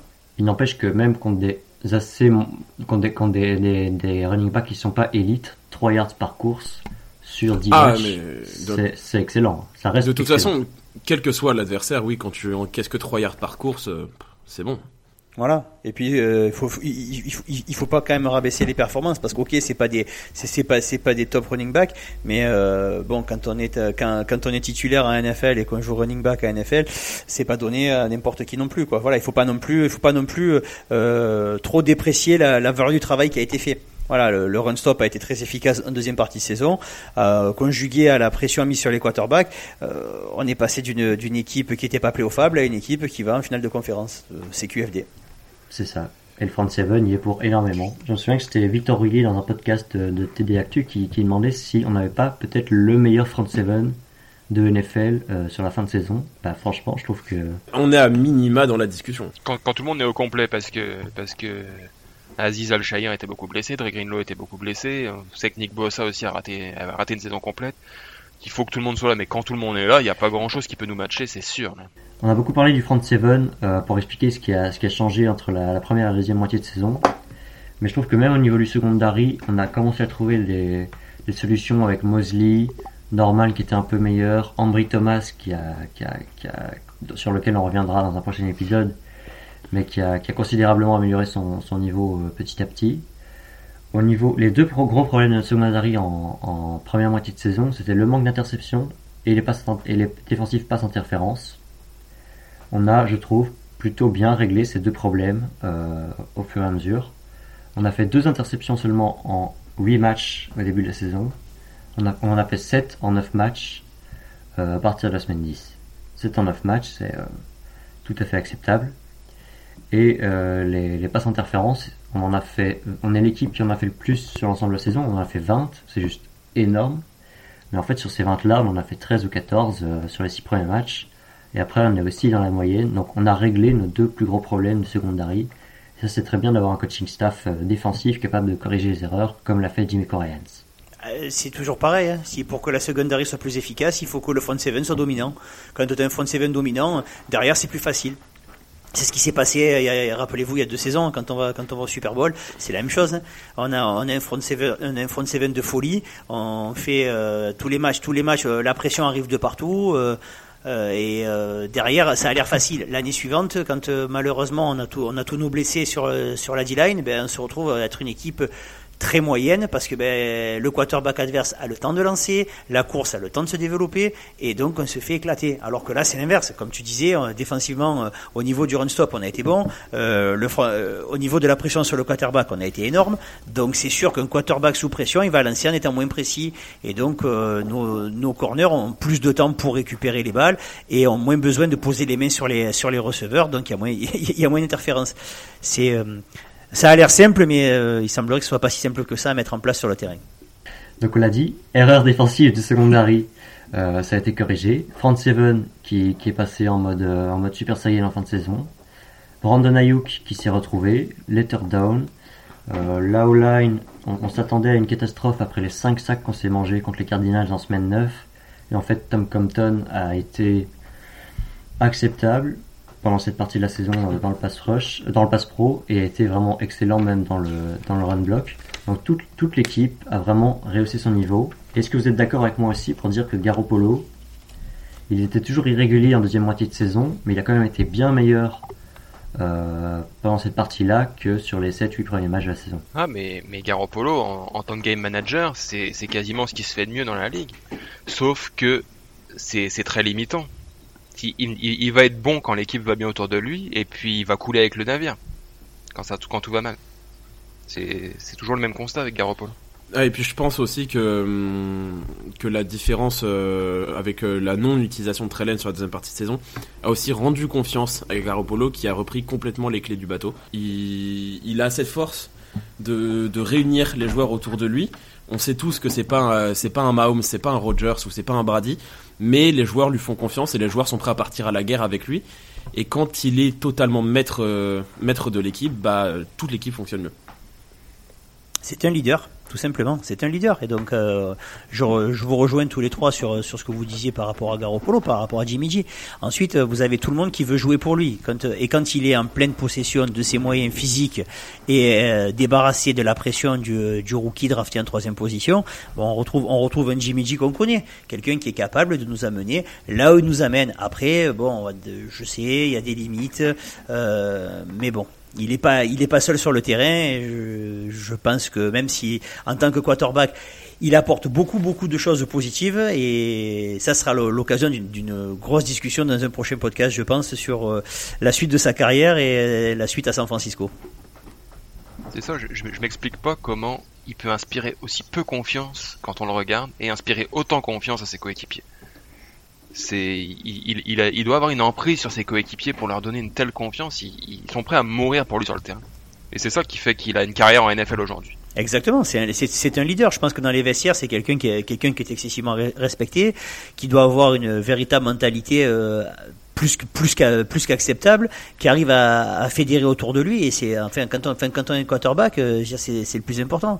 Si euh, les, les mecs devant toi ils sont pas là pour, pour te protéger, ben tu peux être le meilleur quarterback qui ait jamais existé. Si les, les, les mecs devant toi ont décidé de, de laisser passer, ben tu vas te faire éclater. Hein. Et Jimmy, les mecs ils jouent pour lui. Et euh, si vous avez suivi un petit peu la, la, fin de saison et toutes les déclarations aussi bien de Dibo Samuel, Elijah Mitchell, les années précédentes aussi, George Kittle, tout le monde dit voilà ils jouent tous ils jouent tous pour Jimmy G. Donc euh, euh, jusqu'à présent, on a un quarterback pour qui tout le monde joue et on a un rookie drafté à la troisième, place. Voilà, donc euh, à voir ce que ça va donner dans la suite. Donc ça c'était pour la montée en puissance, donc de la semaine 11 à la semaine 17. Et maintenant on va passer à l'épopée. J'ai appelé ça l'épopée parce que c'est pas seulement les playoffs. Les playoffs, entre grosses guillemets, ils ont commencé dès la 8-18 avec une victoire obligatoire sur le terrain des Rams. C'était presque un, play-in pour ceux qui suivent la, la NBA. Et... Ou un barrage pour ceux qui suivent la Ligue 1. Appelez ça comme vous voulez, mais euh, on va juste rappeler le contexte. on était obligé de gagner ou de compter sur une victoire des Falcons contre les Saints. Et on a assez vite compris dans le match, les deux matchs avaient lieu en même temps, on a assez vite compris que les Falcons n'allaient pas gagner contre les Saints. Donc on a compris qu'on allait devoir absolument gagner. Et ça s'est très mal goupillé au début, c'est le moins qu'on puisse dire. Oui, c'est clair. Début de match, on se dit, euh, début de match, on se dit, il va y avoir des, on va se retrouver, allez, c'est bon, c'est pas possible, euh, la, saison elle est finie, mais c'est pas, c'est quoi cette histoire? On n'est pas capable d'arrêter Cooper Cup et ça marque et on n'arrive pas à avancer. Et puis, et puis, et puis, et puis, c'est pour ça que ce sport est exceptionnel. C'est pour ça que ce sport, il, il, nous tient réveillés jusqu'à des heures pas possibles. Le lendemain, on va aller travailler. C'est parce qu'il peut se passer des choses improbables. Et voilà. Et dernière, action, ça remonte le terrain, il y a touchdown. Et euh, pour en avoir parlé avec, ben, avec vous trois, non, je crois, euh, ça ressemblait fortement au, drive de, Joe Montana euh, contre les Bengals. Cette remontée de terrain en, fin de match avec plus beaucoup de temps et c'était un peu un do or die. Et bon, ben voilà. Alors après, ok, peut-être qu'il a pas toutes les qualités, mais sur ce drive-là, Jimmy il a mis tout le monde sur son dos, bien aidé par Dibo et on se retrouve en playoff et là waouh ça fait euh, on, voilà on saute de partout en se disant c'est bon la saison elle continue. On, est sur le schéma typique de la saison. On, quasiment à chaque fois on a un match où on est nul pendant une mi-temps et, et on touche la perfection dans une dans l'autre mi-temps que ça. soit la première ou la deuxième. Et, ce match là il, il, est révélateur de ça. Oui parce qu'on le rappelle on était mené 17-0 en milieu de deuxième quart-temps en sachant que les Falcons allaient perdre chez les Saints. Donc là, à ce moment-là, c'est mort. La, saison, elle est terminée. Notre niveau de jeu, il est catastrophique. On se fait marcher dessus euh, contre la défense, euh, contre l'attaque aérienne des, Rams. Et là, on fait un assez bon drive sur le, le dernier drive avant la mi-temps. On remonte à 17-3, on revient au score. On revient à la mi-temps. Et là, je pense que Shannon a dû faire des, des réajustements, a, revu son, son play calling en deuxième mi-temps. Et tout le... Les murs ont tremblé, c'est sûr. C'est ça. Et, tout le, et toute la deuxième mi-temps, c'est une perfection offensive. Garoppolo fait sa mi-temps de, la saison en fait. Il y a beaucoup de choses aussi qui rentrent en ligne de compte. Euh, si je me souviens bien, c'est le match euh, pendant lequel McVeigh est rentré sur le terrain pour célébrer. Quand ils ont marqué. Exactement. Ça, football américain, c'est un sport, c'est, c'est pas en fin de premier quart-temps, en fin de, en fin de première mi-temps, c'est pas en fin de troisième. C'est à la fin du match qu'on peut célébrer. Euh, et je pense que cette attitude-là, euh, elle a dû aussi euh, être reprise dans les vestiaires et ça a dû piquer leur orgueil parce que bon, on n'a pas vu la même équipe en deuxième mi-temps. Et là, on s'est retrouvé, euh, on s'est retrouvé. bon, ok, c'était un match soi-disant à l'extérieur qu'on joue à domicile. faut quand même, faut, faut, faut, quand même, faut quand même le reconnaître. Hein, on était, on était, on était à Los Angeles, mais le stade il était rouge. Et euh, et voilà, on est, et puis voilà, c'est pour ça qu'on, c'est pour ça qu'on regarde ce sport, qu'on suit ce sport. Enfin, moi, ça fait 30 ans que je le suis pour ça, parce qu'il y a des émotions pas possibles. Et euh, il y a que ça qui peut, il y, a que ce sport, il y a que les, ces, situations-là qui peuvent, qui peuvent rendre quelque chose, ben, ou très triste, ou, ou rentrer dans l'épopée, comme tu dis, comme tu disais Loïc. Voilà, c'est ce qui fait une épopée, et c'est ce qui fait qu'on suit cette équipe aussi. Et puis il y a quelque chose d'irrationnel aussi dans, ce, dans cette deuxième mi-temps parce que Dibo Samuel, qui était déjà notre meilleur receveur, notre meilleur running back, fait une passe de touchdown de 30 yards. Ça n'existe pas, ça pour moi. Un receveur qui, mm. fait, qui fait 30 yards dans un moment important contre les Rams. On n'est pas contre les Jaguars, on n'est pas contre les Falcons. On est contre les Rams de Jalen Ramsey, de Darius, euh, de Darius Williams. Et il lance une, une passe de touchdown de 30 yards. Et puis il lance une passe de touchdown de 30 yards, pas pour Brandon Ayuk ou pour euh, George Kittle, il en lance une passe de 30 yards pour Jawan Jennings. Jennings. Qui, qui, qui, passe à un cheveu de se faire décapiter par tous les fans des 49ers parce que je vous rappelle qu'il jongle avec le ballon juste avant de sécuriser la réception. c'est vrai. Oh oui. S'il l'échappe, celle-là, il, est décédé aujourd'hui. Surtout qu'il est wide open, donc il n'y a vraiment aucune excuse. Il l'échappe pas et c'est lui qui a marqué aussi le deuxième touchdown à la fin. Jawan Jennings fait la deuxième mi-temps de, sa carrière, la mi-temps qui fait qu'on le connaît, parce que moi perso, Jawan Jennings, je, voyais un peu qui c'était, je le voyais dans la depth chart, mais là, on, veut tous le re-signer parce que c'est le match qu'il a révélé en fait, ce type. Il était hyper clutch, même pendant la prolongation, c'est lui qui nous fait, euh, qui nous fait euh, un ou deux, une ou deux belles réceptions sur le, le drive qui nous fait aller chercher le field goal, et c'est lui qui marque le touchdown de la gagne aussi. Ah bah, c'est la révélation de la fin de saison. Il, a, il, a, été là, il a été clutch et pas que sur ce match-là. Il, il, a fait des réceptions qui comptaient à des moments importants dans, dans les matchs qui ont suivi aussi. Et c'est la révélation de la fin de saison et, et, le receveur numéro 3 incontesté de l'équipe et il doit absolument revenir la saison prochaine. Ouais. Je valide, je valide le choix. Je suis d'accord avec toi, Kevin. Pareil. Ça, on en, reparlera dans l'épisode sur la, sur la free agency d'ici quelques semaines. Il y a autre chose aussi dans, dans ce match qui est, qui, est, complètement fou, c'est que du coup, vous l'avez dit, euh, c'est un, un, gros retour. On revient, alors qu'on était mené 17-0, on revient à 17 partout. Et euh, moi, il y a un moment sur lequel je voulais revenir, c'est que on est, du coup, je pense, on était tous euh, complètement à fond à ce moment-là, à se dire que c'était possible, c'était possible, c'était possible. Et il y a le gros coup de clim sur un long, long, long drive dans le quatrième où on se fait intercepter. Oui. Euh, c'est Jalen Ramsey qui jongle, qui, c'est Jalen Ramsey qui jongle avec le ballon. Et mm. enfin, c'est absolument incroyable qu'il arrive à, intercepter ça. Et après ça, il, le match se renverse on a un drive, on fait rien avec ce ballon, mm. alors qu'on devait, on devait marquer pour égaliser. On punt alors qu'on est déjà dans les, deux, dans les deux minutes warning. On punt, ce qui est une énorme prise de risque. D'ailleurs, vous l'aurez joué la quatrième tentative ou pas? Moi non, j'étais plutôt d'accord avec Al là-dessus. De... ok, on mettait tout nos dans le même panier à ce moment-là, mais euh, mais c'était un risque à prendre. Un risque en fait, le truc c'est que c'est une quatrième et 18 donc c'est très très dur à passer. Et si tu la passes pas, les mecs ils reprennent la balle et sur 17 yards, ils sont sûrs de marquer au moins 3 points. Et là, t'es à plus de, t'es plus d'un touchdown de, d'écart et c'est terminé quoi. Donc fallait juste compter, essayer de compter sur la défense sur un, sur un drive court. C'est ça. Fallait compter sur un stop, alors que sur le, drive d'avant, il faut un drive de 90 yards, de 99 yards, donc 99 yards pour les, Français, qui se finit en touchdown. Hein. Il fallait compter sur un stop dans ce contexte-là. C'était quand même assez couillu de la part de Shannon. Et puis même si c'est réussi, même si c'est réussi, euh, derrière, euh, il faut compter sur le fait que Garoppolo il remonte le ballon euh, jusqu'au moins le field goal. Je sais pas pour vous, mais si vous avez un drive à réussir pour sauver votre vie, je mets pas le ballon entre les mains de Garoppolo. Pas grand monde n'y croit à ce moment-là, je veux dire. C'est clair. Après, après voilà, il y, a plusieurs choses qui entrent en ligne de compte. Bon, après Sean McVay, il fait, ils proposent ils proposent rien sur leur sur sur leurs trois courses plein plein centre et puis euh, pour, comme disait Kevin c'est sûr qu'en euh, face ils se sont dit on va mettre le ballon dans, dans les mains du, gars qui est le qui pourrait pour eux était le moins dangereux ils se sont dit euh, si c'est Garoppolo qui a le ballon et qui doit remonter le terrain il va pas y arriver bien mal leur en a pris bien mal leur en a pris on a zéro temps mort 88 yards à faire Garoppolo comme quarterback et une bonne défense des Rams en face et on les a fait. À, coup de réception de Brandon Ayuk, de réception de Dibo Samuel qui nous fait quand même 30-40 euh, yards, je crois, sur une réception. 43. Quand on les yards, quand on les yards, oui, c'est ça. Avec euh, quand on les yards after catch, bien sûr.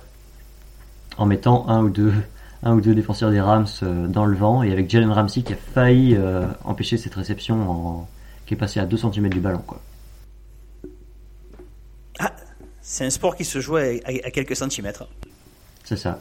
Et enfin le catch de Jawan Jennings sur deuxième et 10 je crois, qui nous fait, euh, qui fait exploser le, le SoFi Stadium, euh, rouge, euh, rouge sang dans les tribunes.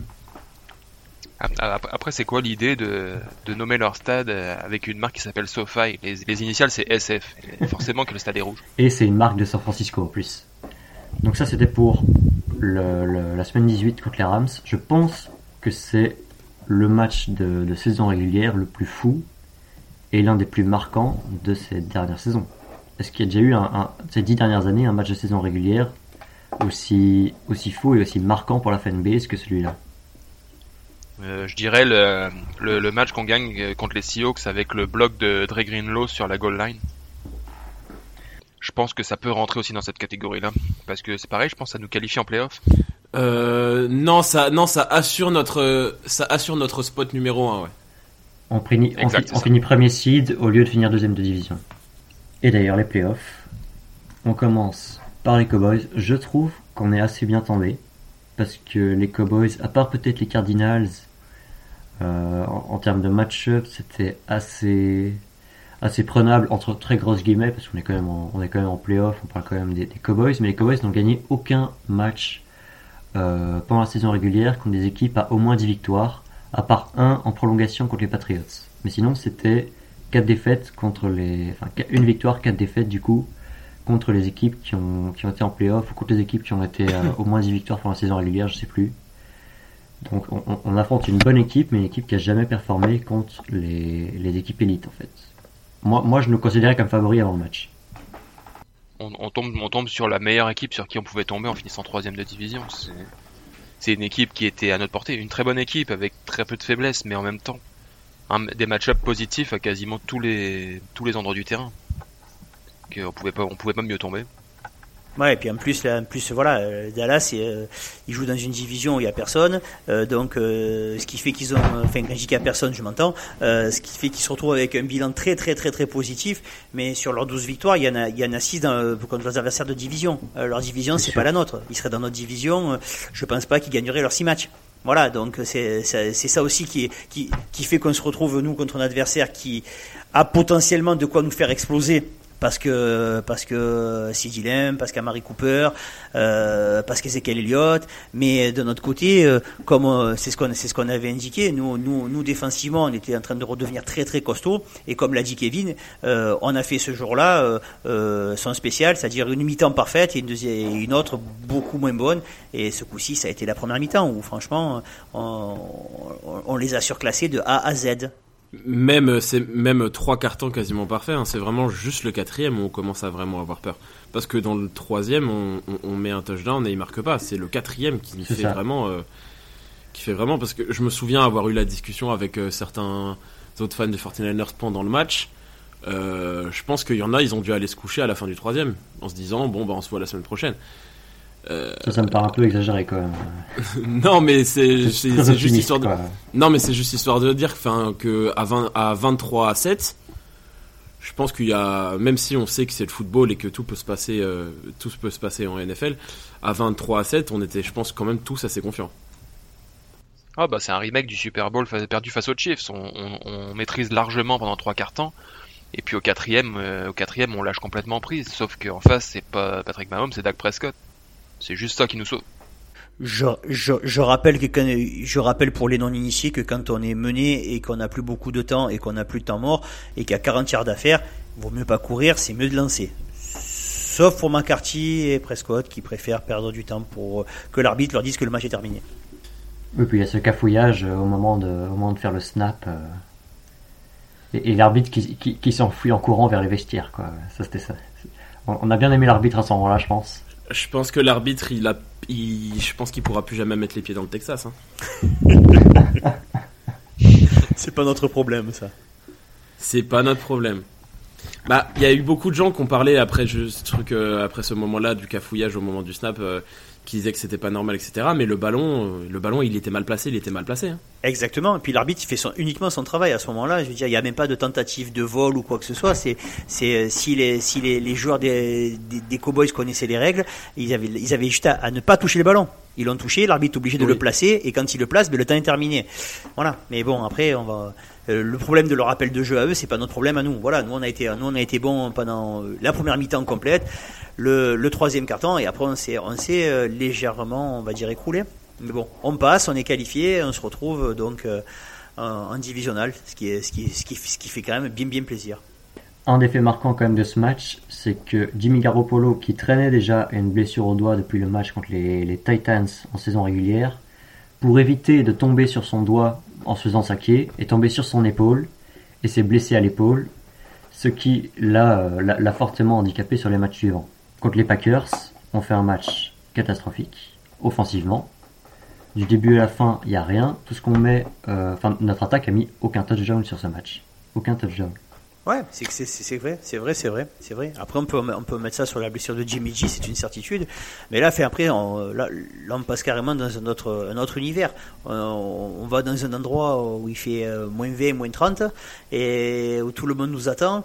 Où sur le premier drive, ça fait euh, au bout de au bout de 3 minutes de jeu, on est déjà mené 7-0 et on se dit bon, ben ils vont dérouler et il se passe rien de notre côté, offensivement, il ne se passe rien. Donc, est-ce que c'est la blessure? Est-ce que c'est le terrain? Est-ce que c'est ici Est-ce que c'est là? Bon, la réalité, c'est qu'on est, on, est dans une situation où on se dit, bon, qu'est-ce qui va nous arriver?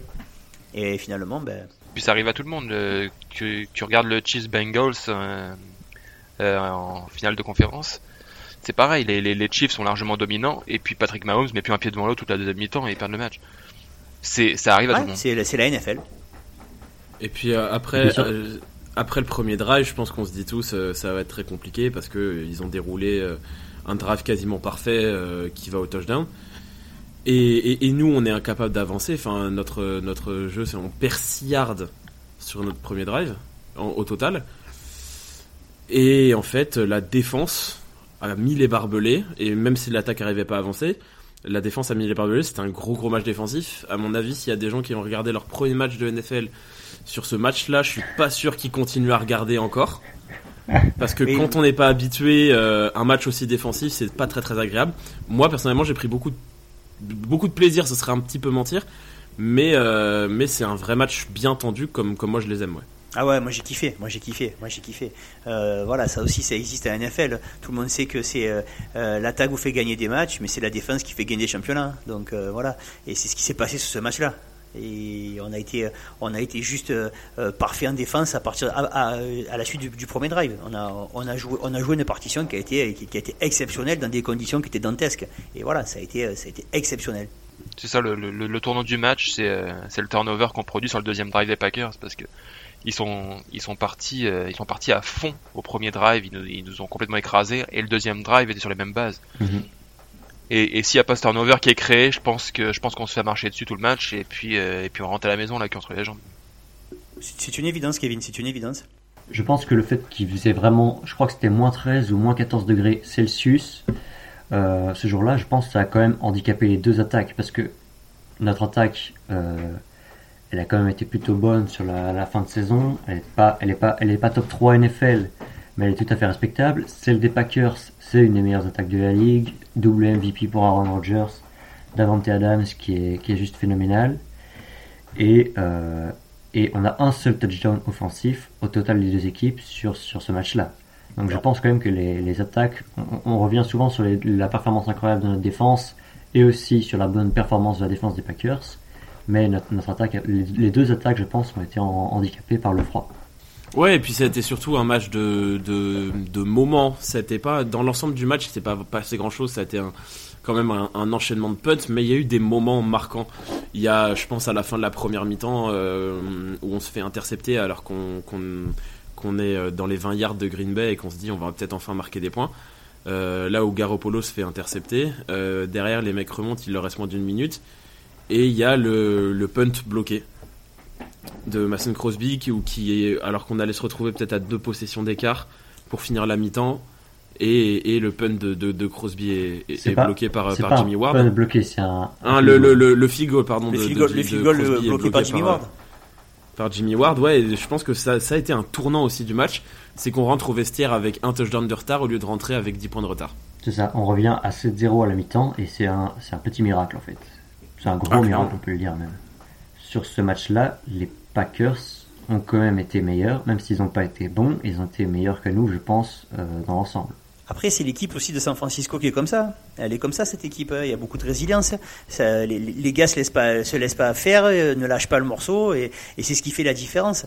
Euh, je pense sur la saison régulière, sur les playoffs, c'est cette volonté qu'il y a de, de, de, toujours continuer, de pas lâcher le morceau et d'amener et, d'amener l'équipe le plus haut, le, plus haut, le plus loin possible. Voilà, c'est ce qui fait, c'est ce qui fait que, euh, comme l'a dit Kevin, après le premier drive, le second drive, on les, on les arrête en faisant, en, en, récupérant le ballon, euh, qu'on se retrouve à être intercepté il reste quasiment pas de temps, euh, il y, a, y, a, y, a, un fil goal qui est bloqué, euh, voilà, tout le monde, fait, sa part du travail et si s'il y en a un qui est un peu moins bien à un moment donné, euh, le, reste de l'équipe l'entraîne vers le haut. Voilà, c'est ce qui fait c'est ce qui fait aussi la différence entre cette équipe et d'autres équipes à NFL qui au niveau du talent sont certainement aussi bonnes que la nôtre, mais mais qui n'ont pas ce cœur-là. Et j'ai trouvé vraiment que c'est ce qui les a caractérisés sur la sur la fin de saison. Et les playoffs, c'est c'est le cœur qu'ils ont mis à l'ouvrage. Et puis c'est un, un, message envoyé à toutes les équipes qui, qui délaissent un petit peu les, les, les, équipes spéciales pour leur dire attention, si, si vous les délaissez trop, c'est un secteur de jeu qui peut mettre fin à une saison. Surtout que les Packers, c'est pas, pas, que sur ce match qu'ils ont eu les mauvaises équipes spéciales, c'est les pires équipes spéciales de NFL, alors qu'ils sont quand même first seed, euh, first seed dans NFC. Ils ont eu toute la saison des, des équipes spéciales catastrophiques et ils n'ont pas viré leur coach des, leur coordinateur des, équipes spéciales, ce qui a été énormément reproché à Matt Lafleur, à raison je pense. Mais du coup on en a même pas parlé, mais le match se finit par, euh, par un punt bloqué, enfin se finit pas, mais ce qui fait basculer totalement le match, c'est le punt bloqué des, Packers, marqué par Ufanga. On égalise là-dessus. Et juste derrière ça, c'est 10-10. Le match n'est pas encore gagné. Et notre attaque fait, le drive qu'il faut pour aller dans la field range et, euh, et, remporter ce match. Non, mais c'est un miracle. C'est un miracle de, de dire que tu vas te qualifier en finale de conf sur un punt bloqué, qui sont tes seuls points hors field goal, qui sont ces seuls points offensifs du match. Euh... Non, c'est quand, quand je vois l'action, je me dis juste, en fait, je pense que on n'est pas forcément habitué à voir des plays comme ça en, en, special team. Enfin, moi, quand je me suis, je me regardé le match, je me dis juste, bon bah il punt. Presque, j'allais me dire, je vais aller pisser et puis je reviens, on a la balle en attaque. Non, non, non, je regarde juste le punt, ça. il est bloqué, touchdown. Et là, bouge B. oui. Bouge B. Merci Jordan Willis. Ça, ça, ça, ça confirme que quand t'es un Willis, faut que tu joues chez pour les 49ers. C'est un, un nom fait pour Exactement. les Niners. Exactement. On, on attend Bruce maintenant.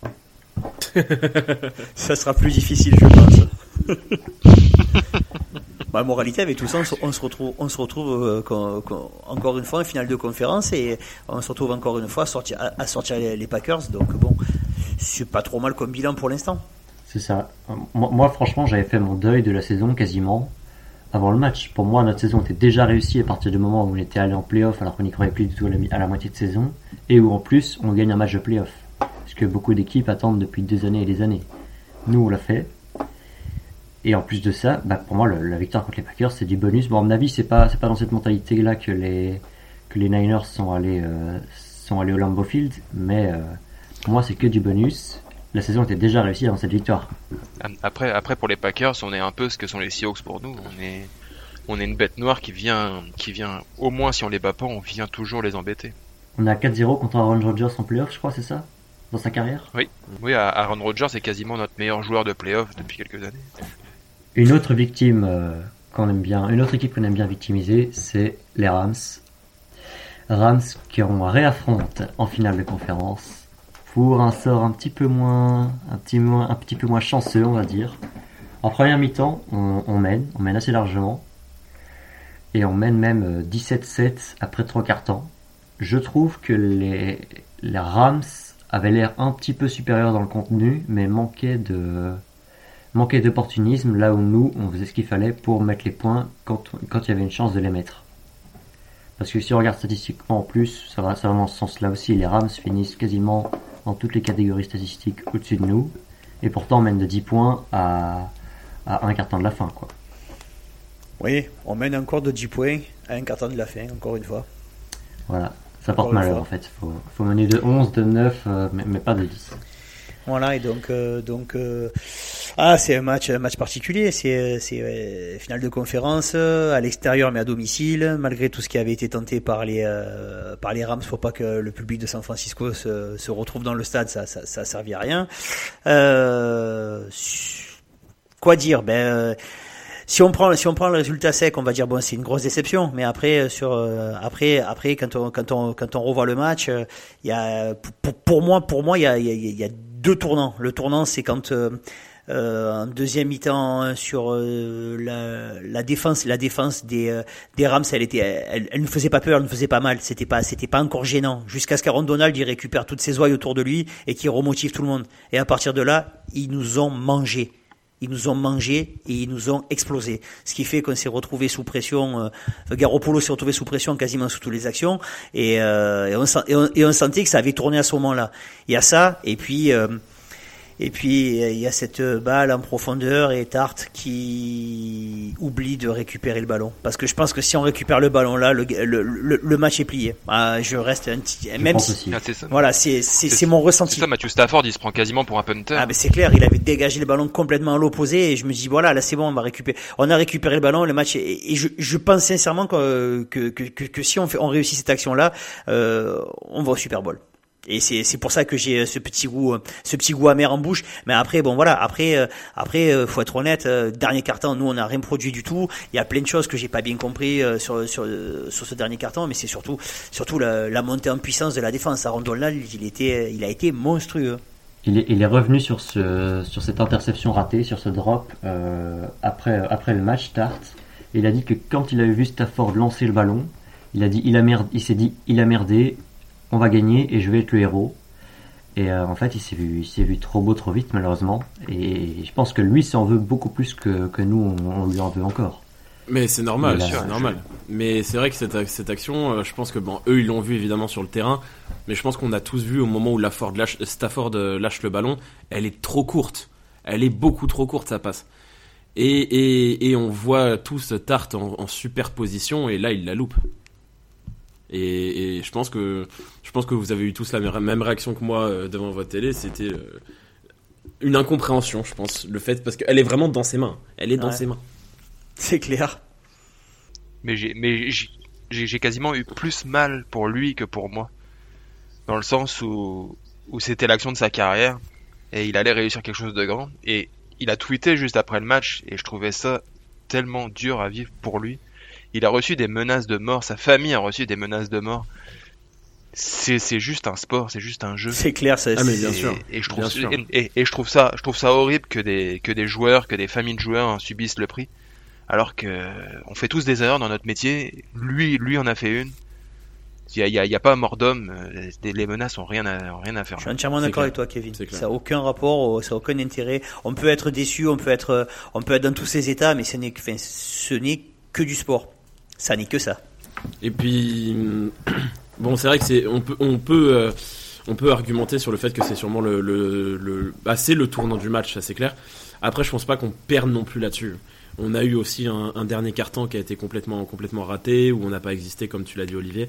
Euh, je pense qu'il y a, il y a plus que juste une, une interception ratée pour expliquer, euh, pour expliquer notre défaite. Oui oui, ça, ça aurait pu sceller le match, mais mais on a encore toutes nos chances à ce moment-là. On, on est encore devant à ce moment-là.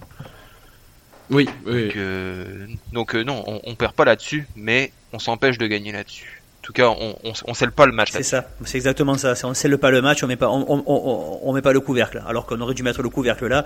Mais bon, ça, ça fait partie des choses qui, euh, qui nous manquent depuis un moment, on va dire, depuis que, depuis que Shanahan est là. C'est, c'est malheureusement assez récurrent. Et on l'a dit, on a de nouveau euh, raté notre quatrième carton alors qu'on menait de 10 points exactement comme euh, au Super Bowl il y a, il y a deux ans. Est-ce que justement cette tendance de Shanahan à, à choke ses quatrièmes cartons de match de playoff, ça vous inquiète pour la, la suite, euh, pour les prochaines saisons? Non. Non plus. Non, non, ça m'inquiète pas parce que c'est vrai qu'il a fait des erreurs sur ses quatrièmes cartons, mais il a une, enfin, il nous a amené là. Il y a combien de coachs qui peuvent dire avec une équipe euh, qui est pas sûre de se qualifier en playoff à la fin de la, à la fin de la, Avec Garoppolo. la- avec Garoppolo qui peut dire j'ai emmené mon équipe en finale de conf. Il y en a très très peu. Et il y a, il y a 32 équipes en NFL. Il y a 32 coachs en NFL et il y en a combien qui peuvent dire en combien de temps qui est là? 4 ans j'ai fait euh, une finale de conf et un Super Bowl. Il n'y en a pas beaucoup. Donc euh, non, je pense que je pense que comme cette année McVeigh a, a vaincu le signe indien en battant enfin Shanahan, euh, Shanahan, euh, je me fais pas trop de soucis sur le fait qu'il soit euh, aussi capable de se remettre en question pour euh, pour changer la donne dans les quatrièmes cartons. Vous avez du même avis, euh, Kevin et Olivier? Oui, vraiment. Et puis, euh, puis je pense qu'il y, a une- il y a une certaine culture de la gang dans cette franchise. Euh, Combien de franchises aujourd'hui peuvent dire qu'ils ont joué 5 finales de conférence en 10 ans? Ça fait une année sur deux, t'es es dans les 4 dernières équipes. C'est c'est c'est colossal. en ce 11 qu'on- ans, mais... Peut-être. Mais il me semblait que c'était 10, mais peut-être c'est 11. ouais. C'est voilà, on fait partie des équipes qui sont, euh, on fait partie des équipes mythiques de la NFL et voilà et donc c'est pour ça qu'on on a aussi, on a aussi une, une, une- des attentes qui sont supérieures. Enfin, on est, enfin, n'est pas les Jaguars quoi, on est, on est les Niners. Et donc, euh, et donc euh, c'est pour ça que je rejoins, je rejoins Elliot sur le fait que je suis pas très inquiet non plus, mais c'est plus qu'on aimerait tellement que ça, que ça se, que ça se euh, concrétise par une victoire. Parce que bon voilà, là on était encore à quoi, un carton euh, euh, d'aller au Super Bowl. Et voilà, ça aurait été, ça aurait été quand même fantastique, bien que la saison soit largement réussie à mes yeux. Oui, parce qu'il y a ce côté-là un peu négatif aussi, que c'est que sur ces 5 finales de conférence, on gagne pas un Super Bowl. Du coup, maintenant qu'on a, qu'on a fini le débrief de la saison, est-ce qu'on est d'accord que c'est une saison qu'on peut qualifier de réussie au vu de ce qui s'est passé en deuxième moitié de saison, au vu des victoires en playoff? Est-ce que c'est une saison réussie? Malgré qu'il n'y ait pas de titre au bout. Ah oui, c'est une, c'est une saison à 99% réussie. C'est, on, on est très mal parti. L'équipe a montré une des qualités euh, de, de rebond incroyables. voilà, il y a, peut-être 9 personnes sur 10 qui voyaient la saison finie à mi-saison, et puis à la fin, on est dans les 4 derniers, et puis on est à, un demi-carton d'aller au Super Bowl. Et, donc, c'est pas la, saison, elle est réussie. Oui. Et donc, c'est pas la frustration de ne pas avoir été au bout, alors qu'on mène quand même de 10 points en finale de conférence, et qu'après, c'est les Bengals, euh, dont je veux pas trop mal parler, parce que je pense qu'on n'était pas forcément favori contre les Bengals, mais on avait quand même une, opportunité de gagner le titre. Pour vous, on a quand même réussi la saison malgré cette opportunité manquée Bien entendu, la saison elle est réussie. La saison elle est réussie. Euh, voilà, comme disait Elliot, il y, a, 32 équipes, on finit, on, finit troisième sur, sur, sur, sur, 32. Voilà, donc faut pas, il faut, faut, pas abuser. On n'était pas, même si en début de saison euh, on faisait partie des, outsiders, on faisait pas partie, on faisait, on n'était pas partie, euh, faisant partie des deux trois équipes qui étaient programmées pour le Super Bowl cette année, pour le gagner. Je veux dire, en AFC c'était plus. Contrairement aux Rams. Voilà, les Rams, les Rams, les Buccaneers, les, les Packers, oui. Nous c'était, nous c'était pas le cas. voilà, on a, même si, même si nous on y croit parce que voilà c'est notre franchise et que on sait qu'il y a du talent dans cette équipe mais voilà euh, moi pour moi la saison du moment qu'on est allé en playoff et, et, en plus avec ce qu'on ce qu'on a vécu euh, comment on a vibré c'est ça qui compte c'est vibrer euh, je, la saison elle est, elle est amplement réussie Ouais, moi je vais rebondir sur ce que sur ce que Kevin et, et, Olivier ont dit. Hein. Enfin, je vais pas, je vais pas, je vais pas amener d'arguments nouveaux. La saison, elle est réussie dans un sens où on a où on a performé plus que ce qu'on attendait. Euh, même, même, enfin, on, a reparlé du, milieu de saison où on, ne pouvait pas forcément deviner qu'on serait en playoff.